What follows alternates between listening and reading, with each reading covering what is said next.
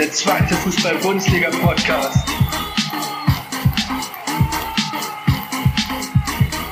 Mit Jan Klein-Racing. Herzlich willkommen zu einer neuen Folge von Tornetz, eurem zweiten Fußball-Bundesliga-Podcast. Mit mir, eurem Host Jan Klein-Racing. Wie jede Woche hoffe ich, dass ihr auch wieder eine sehr, sehr schöne Woche hattet, ein sehr, sehr schönes Wochenende verleben konntet und mit der zweiten Fußball-Bundesliga ganz, ganz viel Spaß hattet. Ich persönlich war nämlich auch unterwegs, wie ihr vielleicht auch auf meinem Instagram-Account sehen konntet, war ich am vergangenen Donnerstag zum einen in Leverkusen, um das Spiel von Bayern für Leverkusen gegen Molde in der Europa League zu schauen also mal europäischen Fußball zu sehen.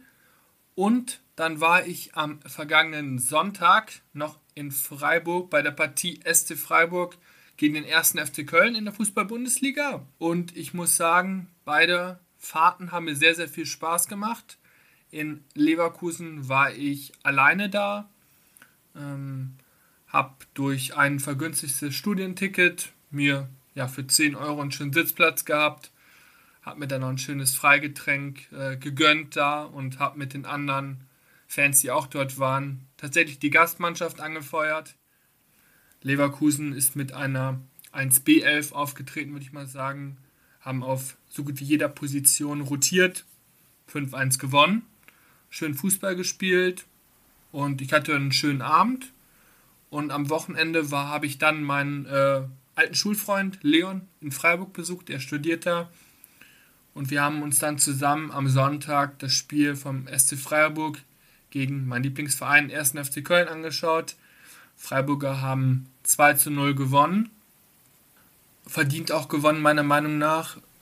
Und persönlich besonders war für mich die Protestaktion beider Fanlager zur ja, Einführung oder zum, ja, ja doch zur Einführung der Investoren in der Fußball-Bundesliga bedeutet, dass Investoren jetzt in die DFL einsteigen können und ja, sich Anteile, Anteile erwerben können, auch ähm, sich Anteile an der TV-Vermarktung der einzelnen Vereine beteiligen können, sodass sie natürlich dann auch eine gewisse Macht haben.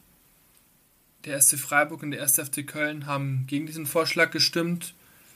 Es haben dann aber genug für diesen Vorschlag gestimmt aus der ersten und zweiten Fußball-Bundesliga, weshalb ja jetzt dieser Vorschlag durchgegangen ist und die Tür für Investoren in der Fußball-Bundesliga jetzt geöffnet ist. Ich selbst sehe diesem Thema zwiegespalten entgegen. Zum einen finde ich es natürlich gut, um wettbewerbsfähig zu bleiben, wenn man Investoren mit ins Boot holt, neues Kapital mit in diesen Wirtschaftskreislauf Profifußball hineinkommt. Auf der anderen Seite ist natürlich die Frage, welche Investoren können zum einen rein und welche Rechte haben diese Investoren dann, also wie weit können sie da eingreifen.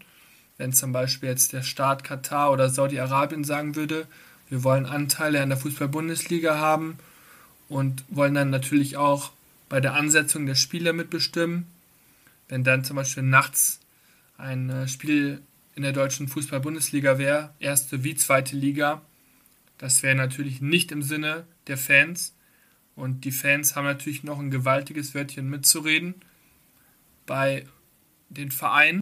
Und deshalb werde ich es ganz genau beobachten und werde natürlich auch immer wieder meine Meinung dazu äußern.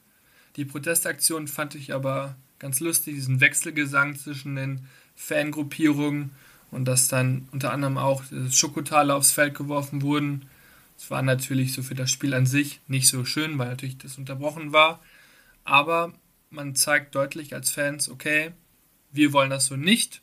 Wie es dann der, die jeweiligen Vereine machen, ob die sich dann davor verschließen, wage ich da mal zu bezweifeln. Spätestens wenn das Kapital dann kommt, wird man dann als Verein vermutlich auch sagen, okay, wir nehmen das Geld an und beugen uns dann dem Willen der Mehrheit der 36 Profivereine in Deutschland.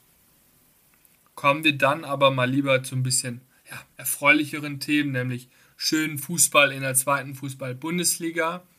Ich selbst konnte vieles nicht live sehen, weil ich halt auch viel zu tun hatte in Freiburg. Ich habe die Zeit dann auch genossen, äh, die Leon und ich hatten. Deswegen habe ich dann alles in der Zugfahrt nachgeschaut, äh, von Freiburg zurück nach Köln. Die Deutsche Bahn kam mir auch sehr entgegen. Äh, sie haben nämlich viel Verspätung gehabt und äh, ich hatte genug Zeit. Die Züge waren zum Glück relativ leer, sodass ich gutes WLAN hatte und die Spiele dann nachschauen konnte. Deswegen ein wenig habe ich diesmal ein bisschen weniger zweite Liga geschaut, aber mich natürlich gut informiert und ich werde euch auch heute wieder eine qualitativ hochwertige Folge liefern. Das kann ich euch auf jeden Fall versprechen. Fangen wir dann an am Freitagabend. Dort haben der SC Paderborn gegen Hansa Rostock gespielt. Bei Hansa Rostock war die Besonderheit, man hat sich kurz vor dem Spiel von Trainer Alois Schwarz getrennt weil man in den letzten Spielen ja nicht mehr diese sportliche Entwicklung gesehen hat, die Punkte nicht mehr eingefahren hat und deshalb musste er dann gehen, genau wie sein Co-Trainer Dimitrios Mutas. Und für das Spiel gegen Paderborn war dann halt der Nachwuchsleiter Uwe Speidel für die Mannschaft verantwortlich, hat dann für dieses eine Spiel übernommen und letztendlich ja, endet das Spiel mit 3 zu 0 für den SC Paderborn. Ein sehr verdientes Ergebnis, was allerdings überschattet wurde erneut durch Rostocker Fans, die sich in ihrem Fanblock sehr daneben benommen haben, haben Sachbeschädigungen ähm, in fünfstelliger Höhe verursacht, haben Mülltonnen kaputt getreten, hatten körperliche Auseinandersetzungen mit den Ordnern und haben dann auch noch Leuchtraketen aufs Spielfeld geschossen in Nähe des Mittelkreises. Das war natürlich wieder ein beschämendes, beschämendes Bild auf den deutschen Fußball, ganz eindeutig, vor allen Dingen jetzt auch auf die Fans von Hansa Rostock. Und ich bin einfach dafür, dass man da härter diese Sachen angeht, mehr Kameras in den einzelnen Fanblöcken und auch personalisierte Tickets. Das Thema hatte ich ja dann schon in der vergangenen Woche in der letzten Folge beschrieben, meine Meinung dazu geäußert. Deswegen möchte ich diesen Idioten auch nicht allzu viel Raum dafür geben. Nur eins noch, äh, ja, schämt euch einfach. Schämt euch, schämt euch, schämt euch und bleibt aus unseren Stadien weg. Wir wollen euch nicht. Ganz eindeutig. Ja, zum sportlichen Aspekt. Der SC Paderborn hat hochverdient gewonnen. Sie haben sich jetzt so langsam mit ihrer neuen Mannschaft eingespielt und haben sich dann auch direkt schon früh in der 23. Minute belohnen können. Alejandro Grimaldo hat mit einem satten Rechtsschuss aufs Tor der Rostocker für die 1-0-Führung gesorgt. Und in der zweiten Halbzeit haben dann Obermeier und Kleefisch ja, den Deckel drauf gemacht. Und wenn man sich auch die Chancen ansieht, 11 zu 1, das Eckenverhältnis von 12 zu 2, jeweils für den SC Paderborn, kann man sagen, es war ein verdienter Sieg. Wermutstropfen für Hansa Rostock war auch noch, dass der Torhüter Kolke, der sonst mal ein sehr sicherer Rückhalt ist, eine rote Karte kassiert hat wegen einer Notbremse, als er nämlich in der 62. Minute Ansa ja, von den Beinen geholt hat. Da war das Spiel eigentlich schon gegessen, obwohl es zu dem Zeitpunkt erst 1 zu 0 stand. Aber man hat dann schon deutlich auch in der Körpersprache bei Rostock gemerkt, okay, wir haben nicht mehr diese Kraft, nicht mehr diese Energie, körperlich wie geistig, um Paderborn noch irgendwas entgegenzusetzen. Ja, und spätestens dann nach dem 2 zu 0 weil das komplette Spiel dann, war jedem Fan klar, dieses Spiel wird der SC Paderborn gewinnen und sie werden mit einem Erfolgserlebnis in die Winterpause gehen. Und am heutigen Montag, wo ich diese Folge aufnehme, ist dann bekannt geworden, wer neuer Trainer von Hansa Rostock wird. Das ist der Ex-Regensburg-Trainer Mersat Selimbegovic, der seinen Co-Trainer Markus Palionis mitbringt. Den Zweitligakennern sind diese beiden Namen natürlich ein Begriff. Zum einen Palionis, der auch schon für Regensburg in der zweiten, dritten und auch in der Regionalliga gespielt hat, ein sehr erfahrener Innenverteidiger gewesen ist, seit der letzten Saison auch Co-Trainer von Selim Begovic in Regensburg war. Und Mersat Selim Begovic hat mit Jan Regensburg für mich einen sehr attraktiven Fußball gespielt, sehr offensiv, mutig, Und letztendlich ist man dann halt abgestiegen und er wurde entlassen, weil die Qualität für die zweite Liga dann doch nicht gegeben war. Man konnte es dann nicht mehr über den Teamgeist schaffen und ist deshalb dann auch unter später Joe Enox in die dritte Liga abgestiegen, wo man ja jetzt Tabellenführer ist. Und ich halte Selim Begovic für einen sehr, sehr guten Trainer, der eine Mannschaft stabilisieren kann und mit offensivem Input und mit einer gewissen Positivität der Mannschaft neue Energie geben kann. Und so eine offensive Spielweise kann eine Mannschaft natürlich auch beflügeln, ermutigen, weil man schießt natürlich lieber Tore, als dass man jedes Mal verteidigen muss. Deswegen kann ich mir sehr gut vorstellen, dass man mit ein, zwei Verstärkungen und dann im offensiven Fußball in der Rückrunde die nötigen Punkte für den Klassenhalt sammeln kann. Und wenn nicht, dass man zumindest ein offensives Spektakel für die neutralen Fans veranstaltet. Also, ihr merkt, ich bin gehypt und ich freue mich auf Hansa Rostock. Hoffentlich natürlich dann mit geläuterten Fans und nicht mehr solchen kruden Aktionen wie jetzt in Paderborn. Genau. Dann kommen wir als nächstes zum Samstag und zum ersten Spiel, nämlich von Bundesliga-Absteiger Hertha BSC Berlin gegen den Drittliga-Aufsteiger VfL Osnabrück. Spiel endete mit 0 zu 0. Es hat kaum Highlights geboten. Beide Teams haben versucht, offensive Akzente zu setzen. Bei Hertha hat es noch ein bisschen besser geklappt. Aber als dann Florian Niederlechner in der 86. Minute dann die glattrote Karte bekommen hat, als er den eingewechselten Osnabrücker Kunze von den Beinen geholt hat, war das Spiel aus Berliner Sicht gegessen. Man wusste, okay, es wird jetzt sehr schwer. Und Osnabrück war froh, diesen einen Punkt im Abstiegskampf, den neunten insgesamt dieser Saison, zu sammeln, in die Winterpause zu gehen und sich dann nach der Winterpause mit hoffentlich frischer Energie dem Kampf gegen den Abstieg zu widmen. Man wird sehen. Ähm, und zu Flo Niederlechner, er hat in den letzten Wochen sehr oft getroffen, einer der besten Torjäger der letzten Wochen gewesen hat jetzt eine Notbremse oder hat wegen groben Foulspiel, groben Foulspiels eine rote Karte kassiert, die dann auch noch durch den VAR bestätigt wurde und hat sich danach tierisch aufgeregt, hat den VAR verteufelt. Dazu gibt es dann auch Videos. Schaut ja gerne mal bei TikTok oder Instagram oder YouTube irgendwo nach. Da gibt es sicher das ein oder andere Video, wie er sich dann da drüber aufregt. Und für die Härte heißt es da natürlich in der Rückrunde, mit einem stabilen Gerüst, was man sich jetzt aufgebaut hat, mit Scherhand, der aus der eigenen Jugend gekommen ist, mit natürlich Rese, mit Tabakovic, der zwar momentan eine kleine Torflaute hat, aber immer noch einer der besten Mittelstürmer der zweiten Fußball-Bundesliga ist, mit der Innenverteidigung aus, aus Kempf und Leistner, Kenny für mich defensiv wie offensiv sehr, sehr stark, Karbovnik, ein inverser Außenverteidiger, der von links auch öfter mal in die Mitte zieht, um das Mittelfeld ja, zu überlagern für den Gegner. Also ich bin sehr, sehr begeistert von der Mannschaft und ich bin mir sehr, sehr sicher, dass sie im Laufe der Rückrunde noch ein gewichtiges Wort im Kampf um den Aufstieg mitreden werden. Ob es der direkte Aufstieg wird, wage ich vielleicht nochmal zu bezweifeln. Aber der Relegationsplatz, den momentan der HSV innehat, den könnte man definitiv angreifen. Und tatsächlich sehe ich Hertha in einer möglichen Relegation nicht unbedingt als das schwächere Team, weil sie spielen für mich schon Bundesliga-reifen Fußball. Aggressiv gegen den Ball, mit dem Ball, stehen defensiv sehr, sehr kompakt, clever und haben vorne mit Scherhand, Christensen, Winkler, Niederlechner, Tabakovic und Rese viele, viele Unterschiedsspieler, die immer für das eine oder andere Tor oder eine überraschende Aktion gut sind.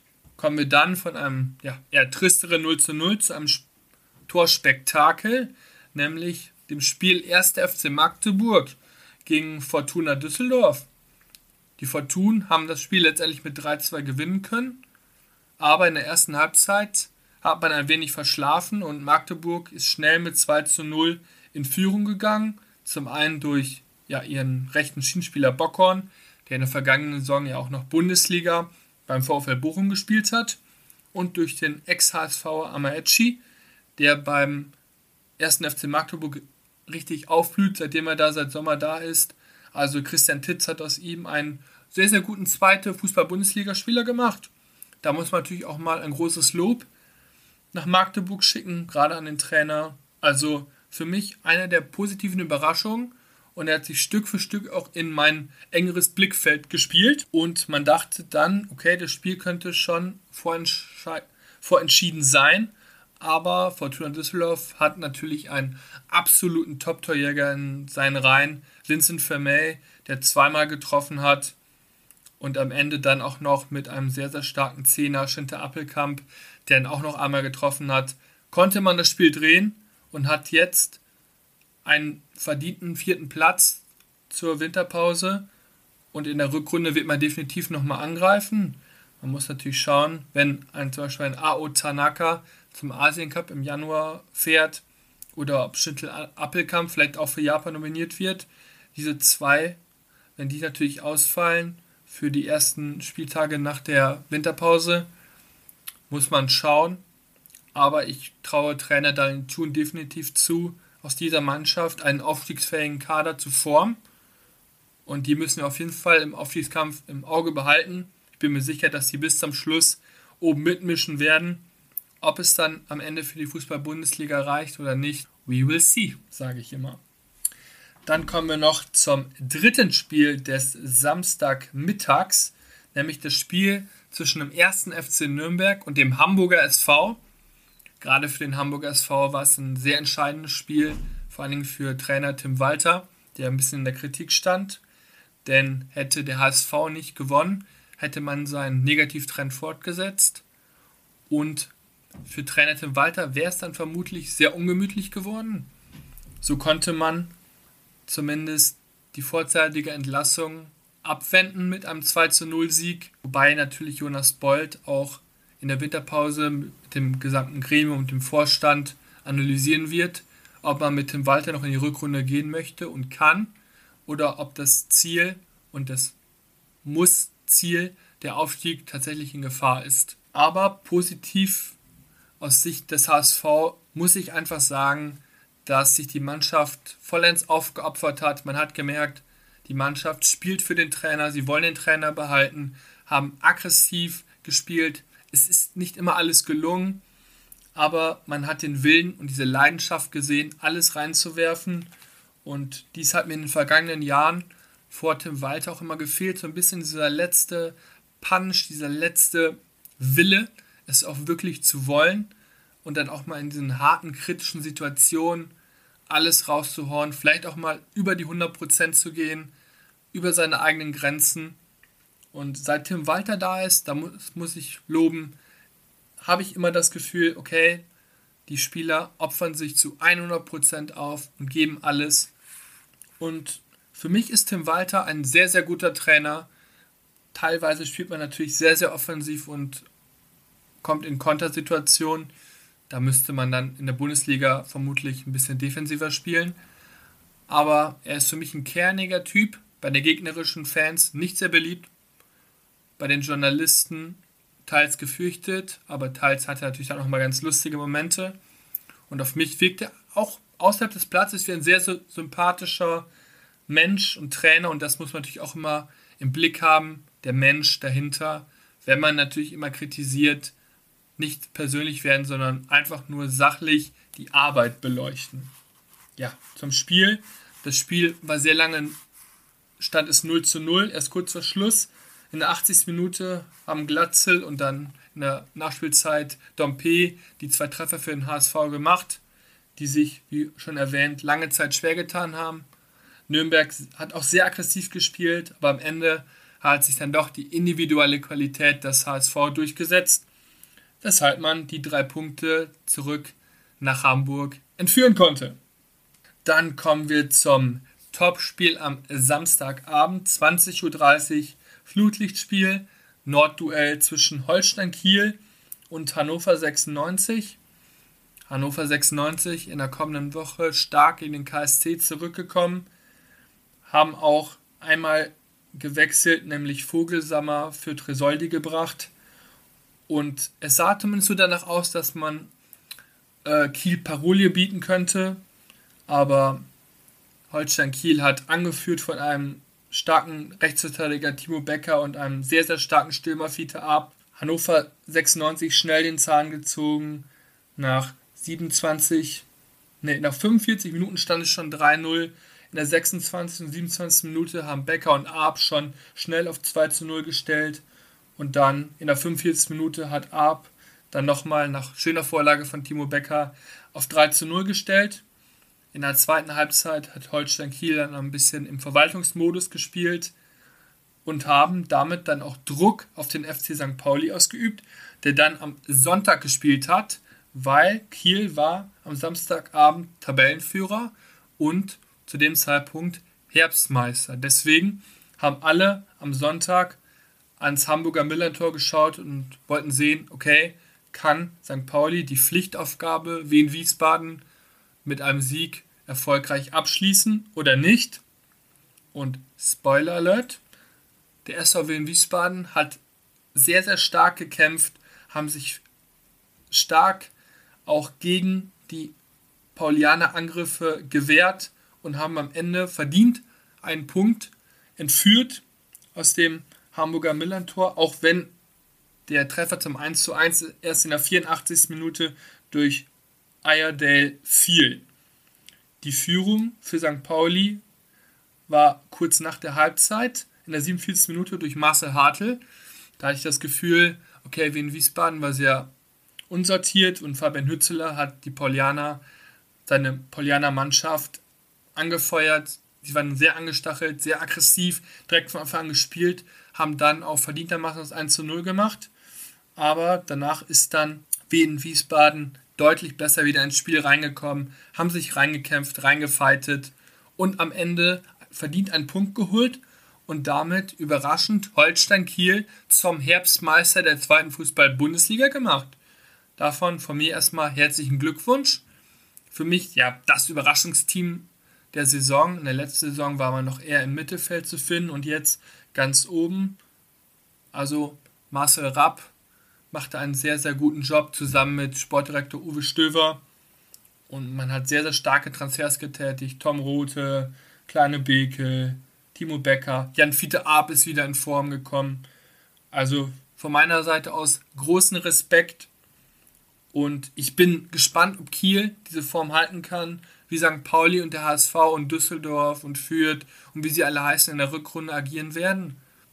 Also wenn Kiel in die erste Liga aufsteigt, dann würde ich mich auf jeden Fall sehr, sehr freuen für sie. Dann wird die gute Arbeit nämlich auch belohnt. Kommen wir als nächstes zum zweiten Sonntagsspiel zwischen Eintracht Braunschweig und dem ersten FC Kaiserslautern. Und überraschend für mich, Eintracht Braunschweig kann diesen Abstiegsgipfel tatsächlich mit 2 zu 1 für sich entscheiden. Also Daniel Scherning setzt seine positive Serie in der zweiten Liga fort. Man merkt, er hat Braunschweig deutlich stabilisiert, ähm, hat eine gute Achse in der Innenverteidigung mit Ivanov und Bicakcic und dann daneben halt immer wieder wechselnde Spieler Dekali oder Kurucay, hat dann auf den Flügel mit Rittmuller und Donkor zwei sehr, sehr starke Schienenspieler. Die Abstimmung passt immer besser und vorne hat man mit Philippe, Krüger, Helgason und Gomez ja vier hervorragende Spieler. Und obwohl Fabio Kaufmann bisher der beste Torschütze ausgefallen ist, hatte man offensiv sehr, sehr gute Akzente setzen können gegen ein für mich sehr schwaches Kaiserslautern. Seitdem Dirk Schuster entlassen wurde und Dimitros Gramotzes übernommen hat, konnte man zwar das eine Pokalspiel gewinnen, aber in der Liga spielt man bisher meiner Meinung nach sehr, sehr schwach und hätte man Kral nicht im Tor, hätte man noch deutlich mehr Gegentore kassiert. Also die Mannschaft wirkt auf mich sehr, sehr verunsichert, die Defensive sehr löchrig, nichts mehr zu sehen von dem super Defensivfußball, den Dirk Schuster gespielt hat. Offensiv war es bei Dirk Schuster auch schon nicht stark, aber wenigstens die Defensive hat hinten gehalten und das ist bei Gramotzes gar nicht mehr der Fall. Da bin ich mal gespannt, wie in der Winterpause mit der Mannschaft arbeiten wird, ob es noch zu Zu- und Abgängen kommen wird. Man wird sehen, weil vom Papier her ist die Mannschaft sehr, sehr stark. Man hat mit Jan Elvedi, mit Soldo, Touré, super starke Innenverteidiger. Durm und Puchas haben auch Bundesliga-Erfahrung. Tomiak für mich einer der besten Defensivspieler, hat super Zweikampfwerte. Vorne mit Terence Boyd, Tashi, Marlon Ritter. Hat man für mich oberes Niveau in der zweiten Liga und man bringt es einfach nicht auf den Platz. Ob es jetzt eine mentale Geschichte ist oder die, wie die Spieler eingestellt werden vom Trainer, kann ich jetzt so nicht genau beurteilen. Dafür bin ich leider zu weit weg. Aber die Entwicklung ist negativ und wenn man nicht aufpasst, wird man sehr schnell in den Abschießkampf rutschen, also ganz nach unten. Und mich würde es nicht wundern, wenn am letzten Spieltag der erste FC Kaiserslautern plötzlich abgestiegen ist, in die rote Zone rutscht und man dann erneut in der dritten Liga etwas aufbauen muss. Es wäre sehr, sehr schade und würde der Qualität des Kaders, die zweifellos vorhanden ist, und auch dem Teamgeist, der zweifellos da ist, das weiß ich aus sicheren Quellen, ja, sprengen und alles müsste neu aufgebaut werden. Deswegen, ich bin sehr gespannt und freue mich für Eintracht Braunschweig, dass sie erneut ein Dreier im Abstiegskampf sammeln konnte. Kommen wir dann noch zur letzten Partie am Sonntag, nämlich dem Südwest-Duell zwischen dem KSC und dem SV Elversberg. Und der KSC konnte erneut gewinnen mit 3 zu 2. Für Elversberg bedeutet das natürlich ein, eine weitere Niederlage. Der Negativtrend geht weiter und so langsam normalisieren sich auch die Ergebnisse. Man rutscht ein wenig weiter ab und die Qualität, die man hat, unteres Zweitliganiveau, kann jetzt nicht mehr durch diese Aufstiegseuphorie kaschiert werden. Also man ordnet sich jetzt so einigermaßen ein. Beim KSC war diesmal Burnic in der Mannschaft auf der 8. Der hat zusammen mit Nebel das Mittelfeld gut zusammengehalten. Stindl konnte dadurch dann auch gut die zwei Stürmer, Matanovic und Zizivace, die auch jeweils getroffen haben, bedienen. Und beim SV Elversberg hat man dann zumindest mal wieder die Ansätze gesehen von den guten Einzelspielern, nämlich Rochelt und Wanner und Stock haben für mich hinter Schnellbacher, der auch diesmal treffen konnte, sehr viel Betrieb gemacht. Nur in der Defensive war man dann teilweise zu unkonzentriert, vor allem die Innenverteidiger Sickel, Sickinger und Jeckel hatten ein paar Abstimmungsprobleme, die der KSC dann gnadenlos ausnutzen konnte. Das zweite Liga-Topspiel der Woche kommen wir dann zum Zweitliga-Topspiel der Woche. Mein Zweitliga-Topspiel der Woche war in dieser Woche die Partie zwischen dem FC Schalke 04 und der Spielvereinigung Geräuter Fürth am Freitagabend 18.30 Uhr. Und das Spiel endete am Ende mit einem für mich leistungsgerechten 2 zu 2. Beide Mannschaften für mich absolut begeisternd oder zumindest interessant, äh, aus verschiedenen Gründen. Bei der Spielverein Kräuter Fürth, die spielen unter Trainer Alex Zorniger einen offensiven Fußball, geben Vollgas. Und ich liebe das einfach, weil man weiß, in Spielen mit der Spielverein Kräuter Fürth hat man immer ein großes Spektakel. Auf der anderen Seite der FC Schalke 04, natürlich für Medienvertreter immer sehr, sehr interessant, da man ja für sehr, sehr viele Geschichten gut ist und es natürlich auch immer viel Wirbel rund um den Verein gibt. Aber auch an diesem Wochenende muss ich sagen, dass man sich spielerisch weiterentwickelt hat und auch ein sehr, sehr gutes Spiel abgeliefert hat. Und deshalb für mich auch der Punkt in Ordnung geht und man hoffentlich nach der Winterpause mit ein paar Kaderkorrekturen Richtung Tabellenmittelfeld schielen kann, um dann in der kommenden Saison nochmal neu anzugreifen auf die erste Fußball-Bundesliga. Denn das muss natürlich das Ziel des FC Schalke 04 sein. So, sonst kann man auch wirtschaftlich nicht überleben. Das sollte jedem klar sein, denn ja, die Schuldenlast ist natürlich noch sehr hoch. Aber Karel Geratz hat jetzt auch erneut mit Amadin und Steven van der Sloot aus der eigenen Jugend zwei Spieler in den Spieltagskader berufen, also wenn man jetzt noch mehr auf die Jugend setzt, eigene Spieler entwickelt, bin ich doch relativ zuversichtlich, dass man sich im Laufe der Rückrunde nach oben orientieren kann. Der FC Schalke 04 auch wieder mit ihrem gewohnten 4-4-2-System mit einer schönen Raute aus Idrissi und Moore über die Achterposition Und in diesem Fall hat für Brian Lassme, der kurzfristig ausgefallen ist, Keke Top im Sturm neben Simon Terodde gespielt. Und Keke Top hat eindeutig gezeigt, dass er einer der größten Sturmjuwele Deutschlands ist. Er hat nämlich das 1 zu 0 erzielt und die Arena auf Schalke war am Beben. Das weiß ich aus sicheren Quellen. Es ging richtig ab und mit so einem Spieler können sich die Fans auch identifizieren, mit einem Jungen, der zwar in der Bremer Jugend ausgebildet wurde, aber der sich voll und ganz mit Schalke identifiziert und mit der U19 sehr erfolgreich war, sich auch nicht zu so schade ist, dann in der U23 zu spielen, wenn es dann nicht für die erste Mannschaft gereicht hat und der auch in einem internen Testspiel zwischen den Profis und der U23 oder beziehungsweise den Reservisten ja auch oft gegen die erste Mannschaft getroffen hat.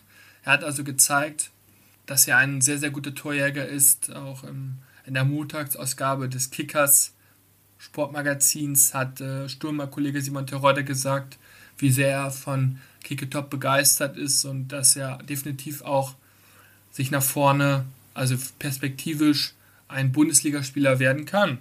Und die erste Halbzeit war für mich auch die beste Halbzeit, die Schalke in der Saison gespielt hat. Man war mutig, man war aggressiv. Es hat zwar auch nicht alles geklappt, aber man hat gemerkt, Blendi, Idrissi, Karaman haben deutlich Struktur in das Spiel reingebracht. Auch ein Tobias Mohr hat ordentlich Betrieb gemacht über die linke Seite. Merken wie immer sehr, sehr stark. Auch Brunner hat defensiv seine Aufgaben super erfüllt. Fürth ist kaum durchgekommen. Und Dementsprechend war dann auch die 1 zu 0 Führung zur Pause verdient. In der zweiten Halbzeit ist Fürth dann mit ein wenig Wut im Bauch aus der Halbzeit gekommen, konnten dann clever durch Branimir Gotha ausgleichen und waren dann auch für 20 Minuten das bessere Team. Dann hat Schalke allerdings durch den überragenden Kinan Karaman per Kopf wieder zum Anschluss treffen können. Drei Minuten später hat dann aber Simon Asta auf Vorlage des ehemaligen Schalker Kerem Shalanulu das 2 zu 2 erzielt. Und man dachte, okay, es geht jetzt genauso weiter. Das Spiel hat seinen richtigen Flow gefunden, kann Schalke nochmal antworten. Und dann hat Merken eine dumme, aber berechtigte gelb-rote Karte kassiert. Einer der besten Spieler auf dem Platz für mich auch gewesen mit Karaman und Keke Top auf Schalker Seiten und äh, ja, dann war das Spiel tot, weil Schalke konnte dann nicht mehr viel machen in Unterzahl und Fürth ist dann tatsächlich auch nicht mehr ganz so viel eingefallen, weshalb das Unentschieden in Ordnung geht und Fürth bleibt damit auch im, in der Spitzengruppe weiterhin vertreten. Und dieses Spiel war definitiv einer der schöneren in dieser Saison, sehr ausgeglichen, insgesamt 23 Torschüsse aufs Tor, ähm, 23 Schüsse, 13 davon insgesamt aufs Tor, äh, 8 bei, bei Schalke und 5 bei der Spielvereinigung Greuther Fürth. Also sehr, sehr gutes Spiel und ich freue mich definitiv dann, wenn es im Jahr 2024 weitergeht, beide Teams genauer zu verfolgen. Zweitligaspieler der Woche. Mein Zweitligaspieler in dieser Woche war definitiv Jan Fiete Arp von Holstein Kiel.